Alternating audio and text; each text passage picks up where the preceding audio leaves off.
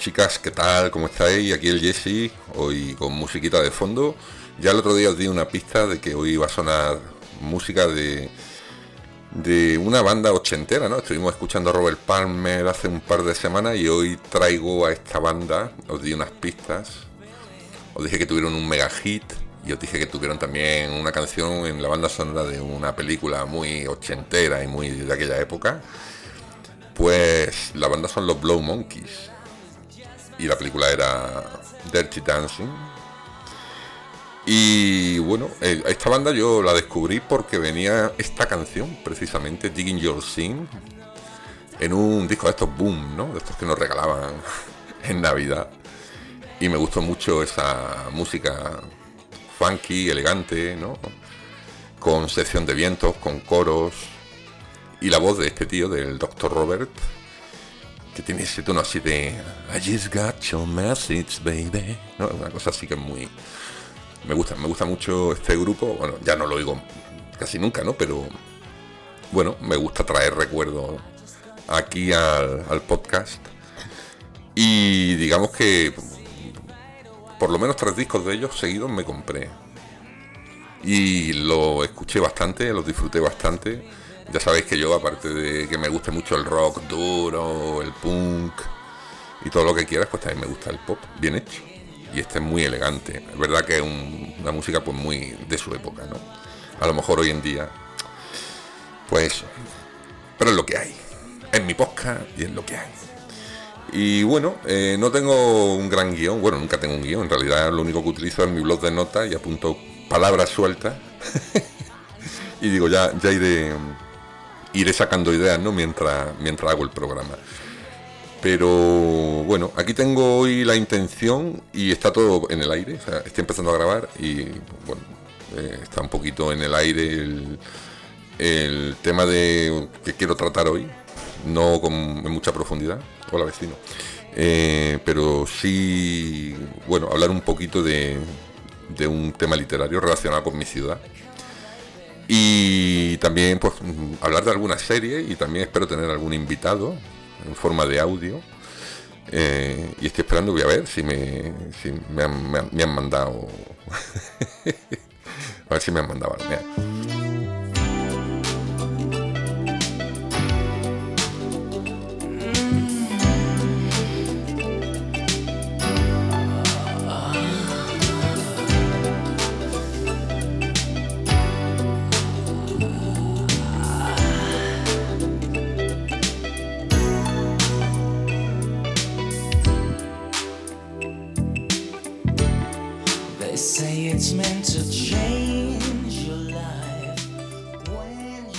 Esta balada que parece que la estaba grabando mientras follaba el chaval, el doctor Robert. Que digo que estoy mirando a ver si aquí me vamos a hacer una cosa en directo. Esto no se ha hecho nunca. Vamos a ver. ¿Qué le hace aquí a este hombre? Hola, eh, ¿me puede mandar usted el audio que le he pedido? Venga, que estoy grabando. Rápido. Pues nada, ahora, ahora, ahora entenderéis. Pero bueno, vamos a hablar también de alguna serie, o nos van a hablar de alguna serie. Es una mega recomendación lo que traigo hoy. Una, ah, luego lo cuento, luego lo cuento porque quien nos va a recomendar lo que nos va a recomendar lleva un par de semanas muy pesado con que tenéis que ver esto, tenéis que ver esto. Así que ahí dejo el gancho. el cebo, como se dice en lenguaje radiofónico, y hablaremos de serie. Y hablando de radio, voy a empezar hablando de José María García, bueno, de Super García, de la serie que se, acaba de, de estrenar en Movistar. Yo llegué a García por error, pero para mí fue una revelación brutal. Una de las cosas por las que yo, por ejemplo, estoy aquí hoy hablando, eh, eh, el amor por la palabra, ¿no? El amor por la radio, ¿no? Que desde chico tuve, ya lo conté, ¿no? Me regalaron aquel transistor en mi primera comunión. Y claro, mis recuerdos de lo que era el fútbol en la radio era sobre todo el carrusel deportivo que escuchaba mi padre. Pero bueno, eh, hubo una época en la que mi padre escuchaba la SER, cuando ya no estaba García. Pues tendría yo a lo mejor 11, 12 años, ¿no? Y, y un día le dije a mi padre, eh, porque yo todavía no era muy, muy futbolero, ¿no? Me acuerdo, mi padre me llevaba a los Cármenes y yo, me- mi padre me llevaba a los Cármenes. Cuando él iba solo iba a tribuna, pero cuando iba conmigo, por ahorrarse la pasta, íbamos a general, ¿no? Que costaba la mitad y así pues no gastaba más, ¿no? Y la general de los Cármenes era de pie y tal, y yo me aburría, tío. Yo, allí tanta gente, había, bueno, en aquel campo que habían veintitantas mil personas, y, y asientos solo eran los de tribuna, que no eran ni asientos, eran los escalones de tribuna eran, eran más, más anchos y no como el resto del campo, que en realidad todos los campos de España eran así. Pero bueno, a lo que voy es que a mí el fútbol me interesaba, pues bueno, regular. Pero me gustaba escuchar esos programas ¿no? de, de los fines de semana donde con el código Morse te avisaban de que había un gol. Y un día le dije a mi padre, tío, eh, bueno, tío, no, dije, papá, mm, dime dónde se pilla el programa este de, de fútbol, donde van dando los resultados de los partidos. Pero os juro que era más por el hecho de oír la radio que por estar pegado a la información deportiva, que a mí ya luego me empezó a interesar más tarde. Bueno, en realidad a mí el fútbol empezó a interesarme, a- bueno, a partir del año 81, 82, ¿no? Con el Mundial y todo esto, ¿no? Y el España-Malta luego y tal. Pero bueno, el caso es que que yo le dije a mi padre que me pusiera ese programa, ¿no? Y yo, yo me refería a Carrusel Deportivo. Eh, pero se ve que mi padre había cambiado la onda y me sintonizó. Eh, me dice, ten, este es el carrusel de García. Y digo yo, bueno, pues será, esto será lo que yo quiero oír. Y ahí fue donde descubrí a García. Yo en realidad el que quería escuchar era el que en aquella época creo que lo hacía Joaquín Prat. Y no sé quién estaba en aquella época en la cadena SER, pero bueno, mi padre me puso a García. Y yo, pues nada, mega fan, mega fan. Me hice súper fan de ese tío y también a, raíz de eso me, me, me empezó a interesar el deporte, pero unido a la radio, ¿no? Eh, Super García, la serie, eh, bueno, un recorrido, ¿no? Mm, Va adelante y atrás en el tiempo desde, de que, García era joven, estuvo en televisión española, hay muchísimas imágenes de archivo, hay mucho audio de retransmisiones de, de, bueno, desde el 23F a partidos de fútbol, entrevistas, ¿no? Y sobre todo su famoso discursos ¿no? de Pablo Pablito Pablete ¿no? y todas estas cosas de la federación ¿no? pero hay un, una persona no recuerdo a quién es que dice es que eh, García aunque estuviera hablando de un escaso de escándalo en la Federación Española de Esgrima tú no te dormías hasta que no terminaba de hablar de ese tema ¿no?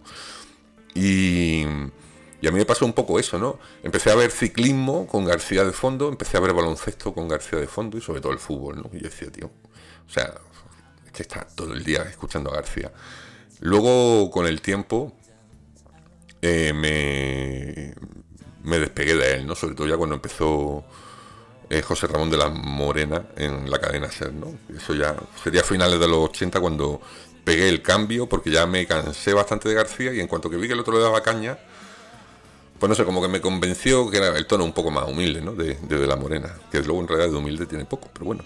En fin, la serie, eh, he visto solo el primer capítulo, pero bueno, eh, a, quien le gustase esa época, a quien quiera revivir aquello y quien quiera ver a García en todo su esplendor, hay muchas imágenes que me imagino que las tenía él guardadas, porque la serie cuenta con su aquiescencia y con su participación, y hay imágenes y audios que dice, joder, esto no lo había visto yo nunca, ¿no? Hay muchísimas imágenes de García en la vuelta ciclista con la cabeza fuera del coche, entrevistando a los directores de carrera, hay imágenes de García en televisión española, imágenes de García entrevistando a gente en el vestuario después de un partido. O sea, el tío, era un, tenía un triple A, un acceso all áreas, ¿no? De esto de decir, madre mía.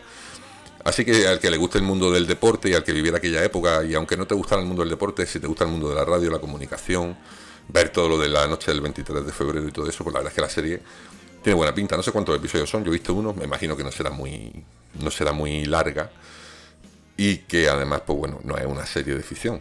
esto hay que dejarlo claro. Es un- una docuserie, tiene algunas partes así que son actores haciendo así de lejos de García, pero salen, salen muchas imágenes totalmente auténticas. Así que bueno, yo la recomiendo, está en Movistar. Y ya digo, al que le guste el mundo de la comunicación y el deporte, y sobre todo el morbo que produce ese personaje, eh, pues muy, muy, muy recomendable.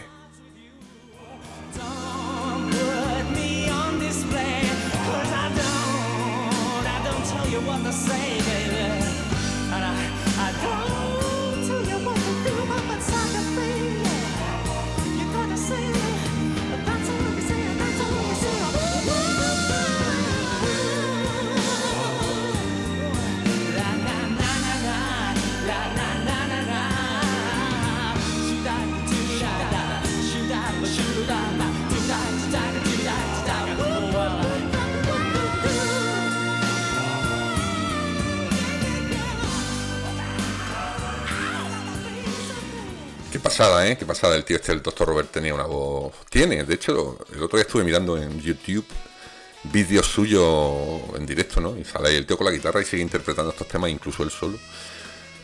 Y bueno, esta que, es que sonaba el You Don't Know Me, esa es la, la versión.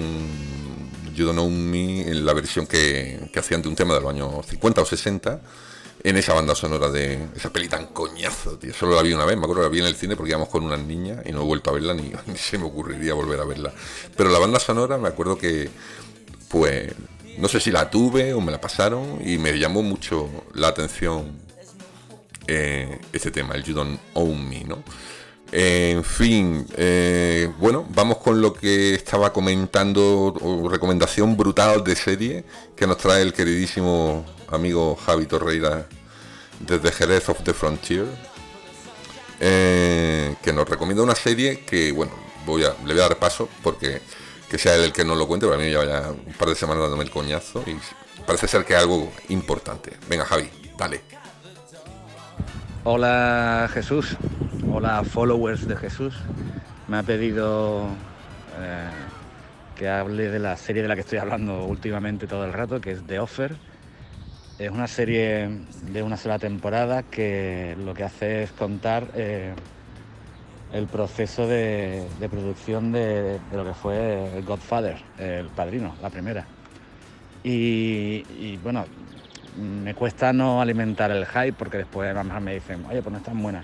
A mí me parece lo más grande que he visto desde Boardwalk Empire de HBO. De hecho, es una serie muy HBO, una serie muy bien hecha, muy, muy bien escrita, muy bien producida, los actores están genial, la ambientación es brutal. Y, bueno, eh, todos hemos escuchado historias de que si Frank Sinatra estuvo dando un poco la tabarra porque evidentemente el, personaje del cantante que salía era, estaba basado en él.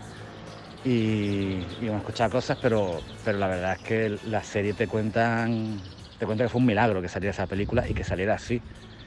Y, bueno, gira todo en torno a la figura del protagonista que es el productor, que, que bueno, que se mete un poco así de casualidad en el mundo del cine, la época dorada del cine, estamos hablando del final de los 70, principio, final de los 60, principios de los 70, eh, ambientado en, en, la época de los grandes estudios, ¿vale? antes de que aparecieran los Spielberg, Scorsese y compañía. Y, bueno, pues es una mezcla de, ese tipo de cine, películas de, ambientado en el Hollywood clásico, eh, mezclado con los sopranos, ¿vale? Yo sé que son palabras mayores, pero, pero cuando lo veáis yo creo que lo entenderéis, ¿vale? Y, y todo ambientado en lo que es la recreación de, del proceso de, de, producción del padrino, que, que es apasionante, es apasionante. Yo lo recomiendo, la he visto del tirón en dos o tres días porque me puse malo y la vi, la vi del tirón y la quiero volver a ver porque realmente la serie es espectacular, espectacular. Eh, no quiero seguir alimentando el hype, como he dicho, pero me gustaría que la gente la, la viese porque cualquier amante del cine clásico la, la, va a disfrutar seguro. Así que bueno, yo espero que por lo menos Jesús la, vea y, me dé su opinión porque suele tener una opinión bastante adecuada en cuanto al cine y la televisión, salvo el Last of Us. Venga, un abrazo a todos. Pues muchas gracias, Javier. Hombre, ahí más pegado al final la puñalada con The Last of Us. Pero yo creo que en general es una serie que le ha gustado bastante a casi, bueno, no, no digo a todo el mundo, pero a mucha gente. Eh, sí, solemos tener criterios parecidos. Me ha gustado mucho el sonido de los pajarillos, eso que tenía, que tenía ahí de fondo. pues la voy a ver, la voy a ver, porque, hombre, a mí me gusta mucho el mundo del cine me gusta mucho todo aquello, bueno, que gira en eh, esa época de, de- de- del cine de finales de los 60, primero de los 70, me, gusta bastante, ¿no? Porque se vuelve un poco más canalla todo, ¿no? Eh, aunque bueno, ya el Hollywood había sido Hollywood Babilonia, ¿no? Pero aquí aparecen ya esos actores que nos han marcado tanto, ¿no? Y esos directores, ¿no? Como, como Scorsese o como Coppola en este caso, ¿no? Y la verdad es que mm, la, la defiendes con tanto ahínco que no me va a quedar más remedio que, que verla. Así que muchas gracias, Javier. Y. mm, Pues, ¿qué más te digo, tío? Ah, espérate que estoy leyendo que dice. Ah, bueno, sí. Me pide que añada que en el próximo Rock Bottom Magazine va a dar buena cuenta de la serie. Pues claro que sí. Eh, hombre, no me queda la menor duda que tú vas a hablar de la serie y yo voy a hablar del disco de Ghost. Cada uno con su pedra, como tiene que ser. Porque las cosas bien hechas son las cosas que salen del corazón. Eso es así. O sea, lo bueno que tiene todo esto de los podcasts, de las revistas digitales, estas cosas que hacemos por amor al arte, sin ánimo de lucro, como le decía el del vídeo aquel, sin ánimo de lucro, sin ánimo de lucro. es que las hacemos porque nos gusta y porque queremos transmitir las cosas que nos gustan y llevar a la gente también a conocerlas, ¿no? Mm, pues vamos a ver, espérate. Y mm, estoy a la vez con cosas de trabajo, no debería hacer esto, porque estoy aquí pendiente de un tema, de un tema de trabajo, pero bueno, eh, hoy he decidido grabar el podcast así un poco a lo loco. Están sonando los Blow Monkeys. Esta, este fue el single que sacaron el del último disco que yo me compré de ellos. Ya a partir de ahí no. No sé si no sacaron más discos si yo no los compré. Pero bueno, eh, ya digo, una banda que a mí me gustaba mucho y que me trae recuerdos de eso, de mis 16, 17 años aproximadamente, ¿no? Yo compaginaba esto con, con música más dura, ¿no? Pero bueno, eh, uno ha sido así siempre, no, no puedo evitarlo. Más cositas que tengo por aquí, palabras que tengo aquí apuntadas. Crímenes, crímenes, crímenes. Otra serie que creo que ya recomendé en su día en el podcast. En este caso es una serie documental que está en Movistar Plus, si no recuerdo mal. Es una serie documental sobre crímenes que han pasado en nuestro país, eh, sobre todo en Cataluña. Está hecha por, por, por un tío que se llama Carlas Porta, que es un máquina, es un máquina contándote pues los intríngulis de esos casos criminales, de gente que se escapaba de la cárcel, mataba a peña, eh, lo de la Guardia Urbana y, y lo- los Mossos de Escuadra, todos liados en orgía y cosas. En fin, es una serie muy, muy, muy recomendable, Crímenes. Y la traigo a colación porque hoy me ha comentado Dolphin que él está escuchando eh, un spin-off, digamos, una versión nueva que se ha hecho de la serie, pero solo en audio, en plan podcast. Y esto está en Audible. Estos podcasts no los puedes escuchar si no estás suscrito al Audible de Amazon, eh, que es una plataforma de podcasting y de audiolibro que cuesta unos 10 euros al mes. Y que, pues bueno, ahí tienes audiolibros para escuchar libros, cosa que a mí no me. Cuando lo he probado, lo he contado aquí, no me ha sentado muy bien. Es decir, no me entero. Yo para leer tengo que tener el libro delante, las letras, vamos. Pero bueno, el tema de los podcasts exclusivos, pues bueno, pues en este caso esto es un, un bestseller, ¿no? De, de los podcasts. Y de hecho algunos están narrados por, por este actor gallego que nunca recuerdo su nombre. ¿Sabéis? Ese actor gallego tan importante que nunca recuerdo su nombre. Ahora voy a mirar, voy a mirar cómo se llama el jodido puto actor que nunca recuerdo cómo se llama. Vamos a ver, ¿dónde está, hijo? Bueno, mientras lo busco, lo que decía, em, el caso es que, a ver, a ver, a ver. A ver, a ver, ¿por qué matamos? Luis Tosar. Bueno, pues eso, este tío tiene buena voz para estas cosas. Y ya digo, estos, estos podcasts están en, Audible y solo si estás en Audible puedes escucharlo, es decir, que no lo vas a encontrar en iVoox. Y bueno, pues ahí siguen desgranando un montón de casos, son episodios de una hora, hora y pico.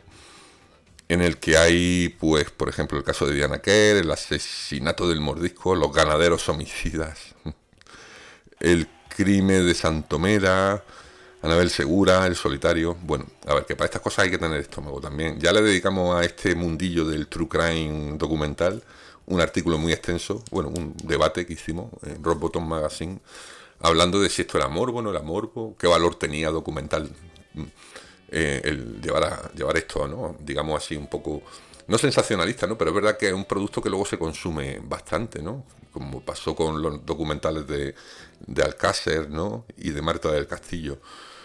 Pues sí, será morbo, curiosidad, no lo sé. Pero bueno, el caso es que, que son algo, pues bueno, que está ahí y que yo pues de vez en cuando eh, consumo. Eh, no sé si es lo mejor que se puede escuchar en estos momentos, pero bueno, es lo que, que yo no miento. O sea, sea por morbo, curiosidad, lo que sea. En realidad también es un poco por lo mismo que decía de lo de García, ¿no? Eh, no es solo ya el mensaje, ¿no? Sino la manera de, transmitirlo, lo que muchas veces me, me llama la atención. ¿Qué más tengo por aquí apuntado? Hombre G, eso, Hombre G. Pues nada, los hombres G que están haciendo su gira de despedida, esto va a descolocar a algunos. y me decía el otro día mi amigo Santi, me decía, no tienes cojones de decir que te has sacado las entradas para ver al hombre G en Granada. Pues es que no es la primera vez que voy a verlo. Y además que los que me conocen dentro del ámbito rockerillo, los pelúos estos, alguna vez hemos comentado que uno de mis guilty pleasures son los hombres G, o digamos que hay como 10, 12 canciones de los hombres G que me gustan mucho. También será por motivos nostálgicos, por lo que quieras. Pero que me gustan, coño. Me gustan.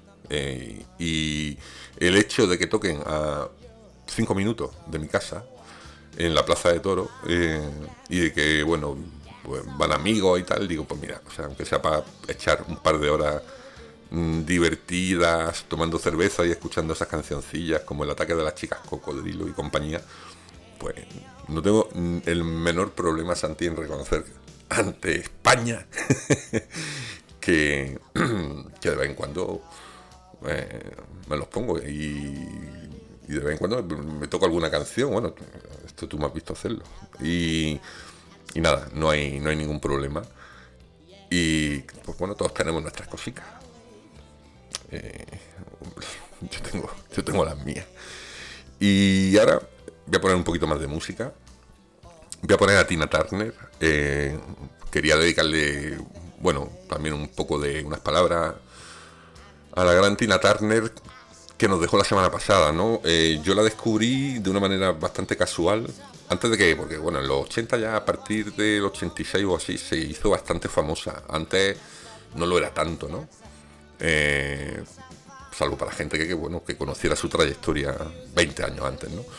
pero recuerdo en una revista Heavy Rock que compraba yo, sería en el año 85 más o menos, recuerdo que venía un póster de Tina Turner en el escenario con sus coristas bailando, pero tenían las piernas, todas las, piernas en alto, ¿no? Como haciendo el típico baile, ¿no? Así que suben las piernas, ¿no? Era como, una fotografía de ese baile justo sincronizado con las piernas en alto de Tina Turner y, su, y sus coristas.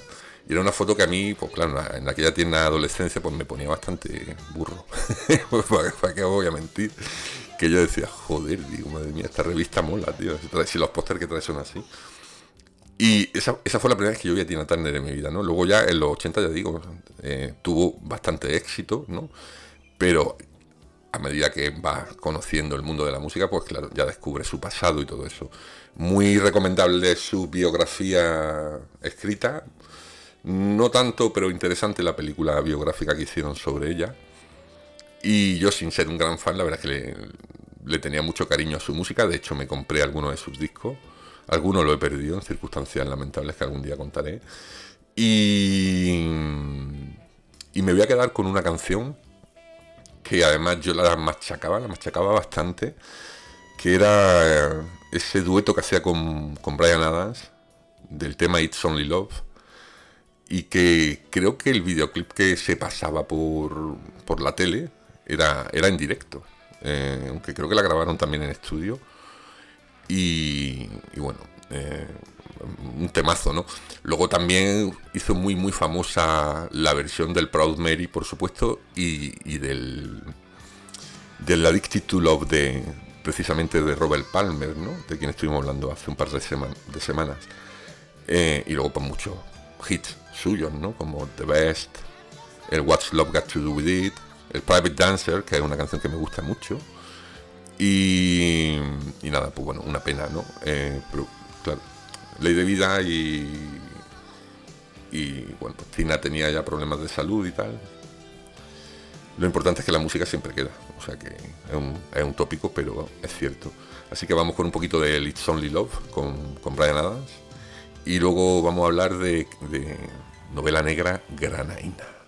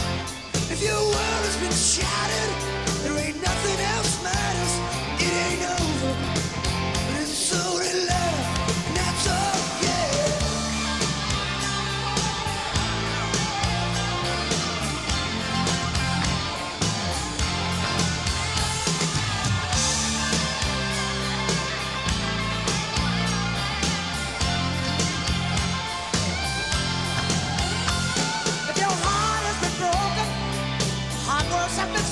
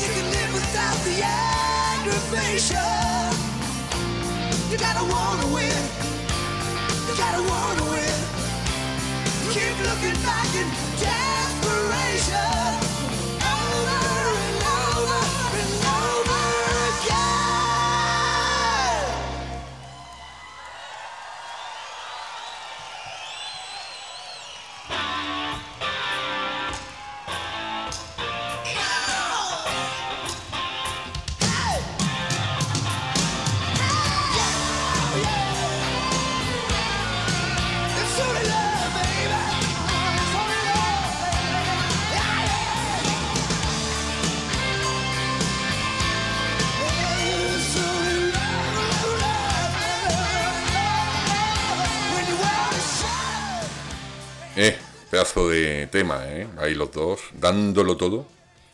La verdad es que, yo ya digo, este vídeo lo, veía mucho, mucho. Me encantaba verlo ahí, porque era como un vídeo muy, muy sudado, ¿sabes? Muy, muy, muy directo, ¿no? En fin, descanse en paz nuestra querida Tina Turner. Y mientras suena su música de fondo, eh, voy a hablar de novela negra granaína. Eh, ya sabéis que últimamente en lo último, desde que el Stieg Larsson este puso de, moda lo de la novela negra sueca, ¿no? Todo, eso de la mujer que se acostaba con un caballo y no sé qué historia, que se pinchaba en androlona, bueno, no sé, eh, ya sabéis. Eh, pues se puso de moda también, porque ya que cada país tuviera sus sus detectives y su gente ahí, sus psico-killers y su y sus mierdecillas varias, ¿no? Eso como tal no es novela negra, ¿no? Ya lo he dicho muchas veces, es más bien otro género. Pero bueno, eh, digamos que se acepta como animal de compañía. Y a raíz de algo que me comentaba el otro día mi queridísima, como siempre digo, Violeta Bukowski, que me mandó un WhatsApp que voy a recuperar, pues, pues eso, em, me comentaba un, un libro que estaba leyendo, que estaba empezando. Este libro se llama El único camino. Y está escrito por Hermógenes Patón. Dios mío, me ha dado hasta tos del nombre. Bueno, esto será un seudónimo. El único camino. Y me dice, novela negra granadina. Llevo 40 páginas y promete. Ya lo tengo apuntado para leerlo. Dice, aunque el estilo literario es algo pobre, pero la idea de la trama es muy buena. Ya te contaré. Y le contesto yo, justo lo que yo quiero escribir algún día, una novela negra granadina, que es una cosa que tengo siempre en la cabeza hacer y ya estoy viendo que lo está haciendo la peña y yo no me he puesto, hombre, yo me he leído decenas de libros de, de los clásicos de la novela negra, creo que algo puedo hacer. Lo que pasa es que, claro, está todo inventado, ¿no? Pero ya se me ocurrió y dije, pues bueno, pues si Violeta está leyendo esta novela de Hermógenes Patón, que se llama El único camino, y es novela negra granadina. Dice que está interesante. Bueno, el estilo, el estilo es que en la novela negra, el estilo, digamos que es, secundario, ¿no? Ahí lo que prima es sobre todo la historia, ¿no? Que te atrape los personajes, sobre todo, son muy importantes en la novela negra, ¿no? Y echando un poco la vista atrás, recordaba que hace justo dos veranos, y esto no sé si lo comenté en el podcast porque me lo leí cuando no existía todavía este podcast, pues me estuve leyendo un par de libros de un escritor que se llama Justo Navarro, tengo por aquí su biografía. La voy a poner, por eso suenan los clics. Este hombre nació en Granada, lo que pasa es que creo que luego se, fue a vivir a Málaga porque me parece, me parece que se sacó una plaza, una cátedra en la Universidad de Málaga. En cualquier caso, es una persona pues muy relacionada con la intelectualidad granadina, ¿no? Y justo Navarro eh, escribió hace ya unos años un par de libros eh, que yo me he leído, y que están bastante, bastante, bastante bien. Porque, bueno, eh, a mí muchas veces esto de leerte un libro que se desarrolla en Nueva York o en Kentucky, pues dices, pues está muy bien, pero claro, cuando se desarrolla en tu propia ciudad, pues mola bastante más, ¿no? Me leí primero uno que se llama eh, La casa del padre, que trata de un chaval que viaja de Málaga a Granada, eh, un chaval de Granada que vive en Málaga, pero bueno, vuelve a Granada, vuelve a su casa como Miguel Ríos. y en fin, eh, le pasan cosas muy estrambóticas. Ese no es tan negro, no es tan negro el, libro, pero está muy bien, está muy bien escrito y luego tiene una cosa muy curiosa, no sé si la he comentado aquí, a alguien se lo he comentado, se lo comenté a Patti, hablando de, literatura, un día, pero no fue en el podcast, fue en privado. Eh, lo curioso es que en ese libro sale mi calle donde yo viví en Málaga, eh, sale una parte del libro, se desarrolla ahí, unas cuantas páginas, y luego en Granada la acción se desarrolla mucho, mucho rato en una casa que está justo enfrente de la calle donde nací, viví y vamos, he vivido casi toda la vida. Y es curioso, ¿no? Que salga, una ciudad muy grande como, o relativamente grande como en Málaga, que salga justo la calle en la que vivimos nosotros cuando estuvimos viviendo en Málaga. Es bastante curioso. En fin, ese es el libro que se llama la casa del padre, pero la gran novela negra de este hombre, de, Justo Navarro, se llama Gran Granada.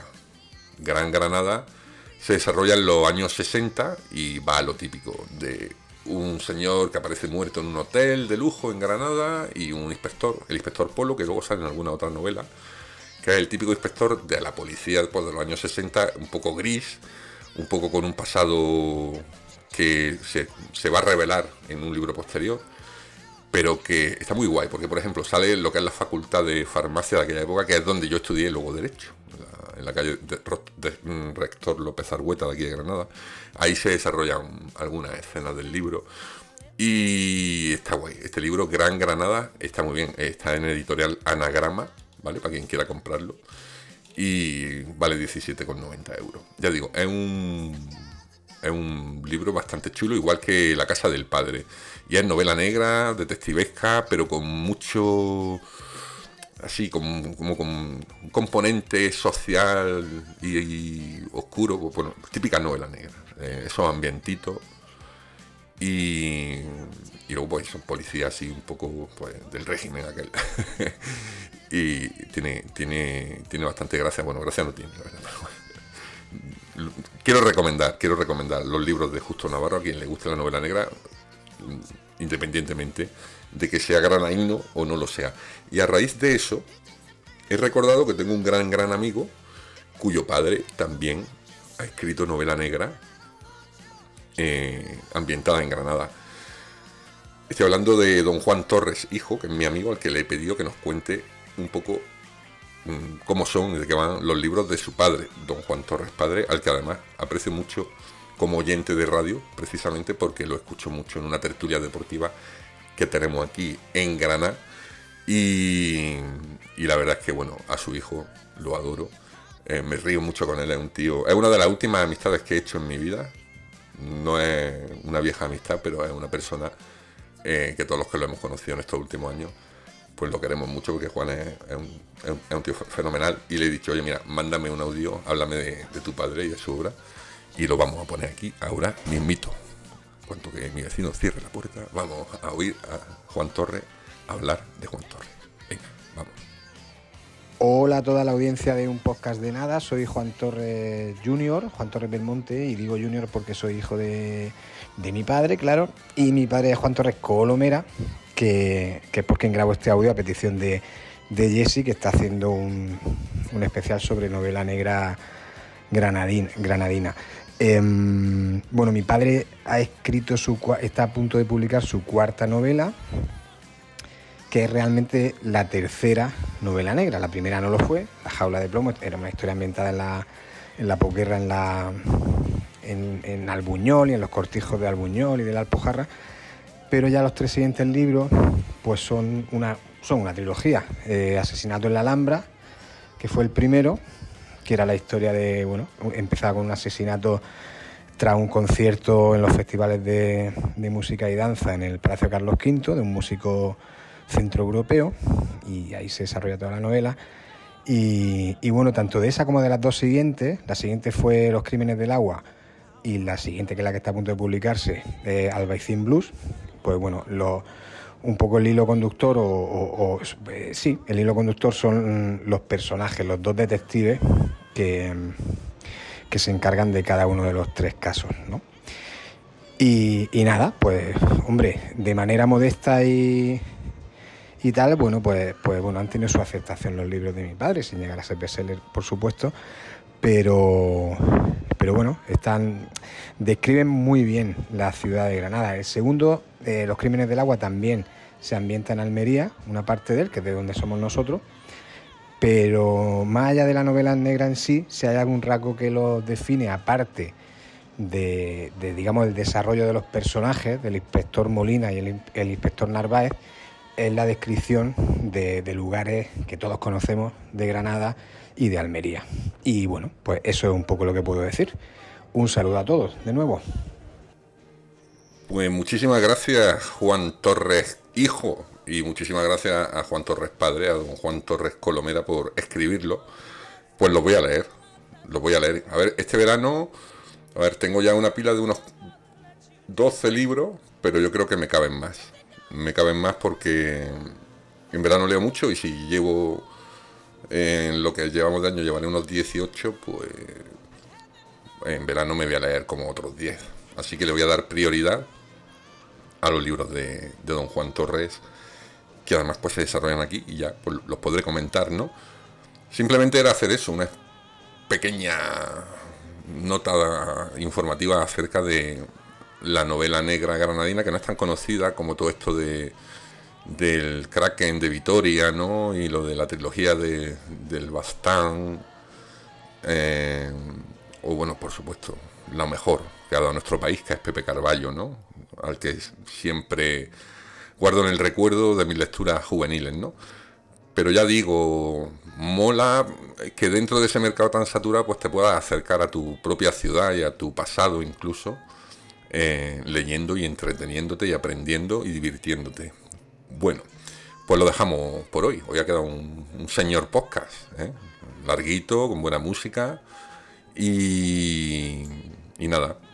Os emplazo a los próximos programas que serán callejeros, playeros, porque hoy es miércoles, no hoy es martes. Me voy para la costa el viernes, que tengo allí una cosa de trabajo y ya cojo vacaciones, una semana de vacaciones. Así que mm, estaré allí mientras el tiempo lo permita, en, en Almuñécar. eh, y desde allí grabaré algo. Ya os iré contando. Me imagino que también veré alguna serie. Voy a ver si veo esta que nos ha recomendado Javi. No sé si queda algún tema en el tintero, pero bueno, yo voy tachando temas y lo voy dejando para otros programas. Tampoco vamos a estar aquí una hora. Así que nos vamos a despedir con un homenaje a, a- a Tina Turner. venga. Pero no, no, no es una canción en la que ella cante, sino una versión de esta canción que sonaba de fondo, el River Deep Mountain High, una versión que hicieron hace poquito años, una banda española, Los Cigarros, con Aurora, de Aurora and the Betrayers a la voz, y es una versión acojonante, o sea, buenísima, buenísima, me encanta, me encanta eh, la dureza y, mm, y el brillo que, que le dan a, a esta pedazo de copla, como suelo decir. Así que con los cigarros y Aurora and the Betrayers, bueno, en este caso Aurora sola, con los cigarros, que me estoy liando, me estoy liando un cigarro, pues con eso me despido y os deseo como siempre que paséis un- una feliz semana, un feliz fin de semana. Y como siempre, que sepáis que se os quiere y se os aprecia mucho. Escribidme, dadme ideas, ir mandándome audios de los libros para el especial libro, que queda un mes nada más para que lo grabe. Ya tengo algunos. Y, los que no hayáis mandado libros, pues vuestros cinco libros favoritos, si queréis que los comentemos aquí, los comentamos. Y si no, pues nada. Esto no es obligatorio, no es, esto no son deberes. Lo dicho, que disfrutéis de la semana y un beso fuerte y un abrazo. Chao.